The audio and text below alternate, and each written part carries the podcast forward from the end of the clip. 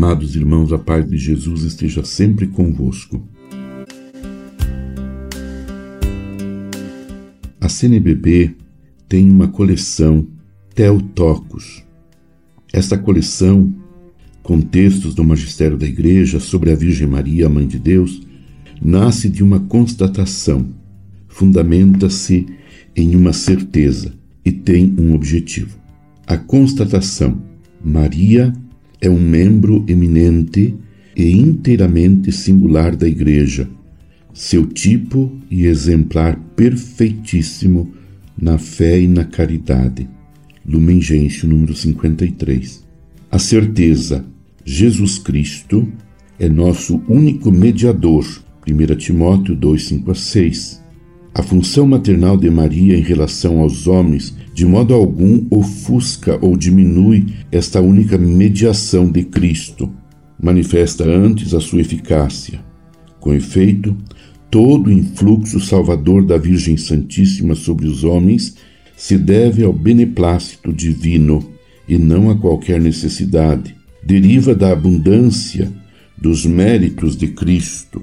Funda-se na sua mediação e dela depende inteiramente, aurindo aí toda a sua eficácia, de modo nenhum impede a união imediata dos fiéis com Cristo, antes a favorece. Lumen Gentium, número 60. O objetivo, queremos descobrir cada vez mais o papel da Virgem Santíssima no mistério do Verbo encarnado e do corpo místico, mas também os deveres dos homens resgatados para com a Mãe de Deus, Mãe de Cristo e Mãe dos homens, sobretudo dos fiéis. Lumen Gentium, número 54.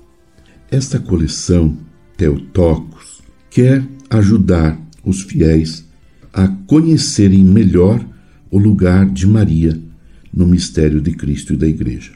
Desse conhecimento nascerá o desejo de fazermos nosso hino que ela cantou quando visitou Isabel. A minha alma engrandece o Senhor e se alegra o meu espírito em Deus, meu Salvador. O poderoso fez em mim maravilhas e santo é o seu nome. Esta introdução é de Dom Murilo Krieger, que era, foi arcebispo de São Salvador, na Bahia, e primário do Brasil. Meu amado irmão, minha amada irmã, vamos acompanhar esta estas reflexões através da coleção Teotocos da CNBB que nós possamos cada dia mais viver bem pertinho de Maria. E pertinho de Maria, temos a certeza de que estamos bem pertinho de Jesus. Não há Jesus sem Maria. E não há Maria sem Jesus. Que o Senhor nos abençoe, nos guarde e nos livre de todo o mal. E nos faça sempre mais parecidos com Nossa Senhora, onde nós possamos, com, como ela fez, guardar em nosso coração a palavra de Deus, meditando-a dia e noite, e nos colocando sempre à disposição como servos do Senhor. Que se cumpra em nós a palavra do Senhor. Que o Senhor realize em nós maravilhas como realizou maravilhas na vida de Maria. E permaneçamos com Maria, unidos em oração, intercedendo por toda a Igreja. Abençoe-vos, Deus Todo-Poderoso, Pai e Filho e Espírito Santo. Amém.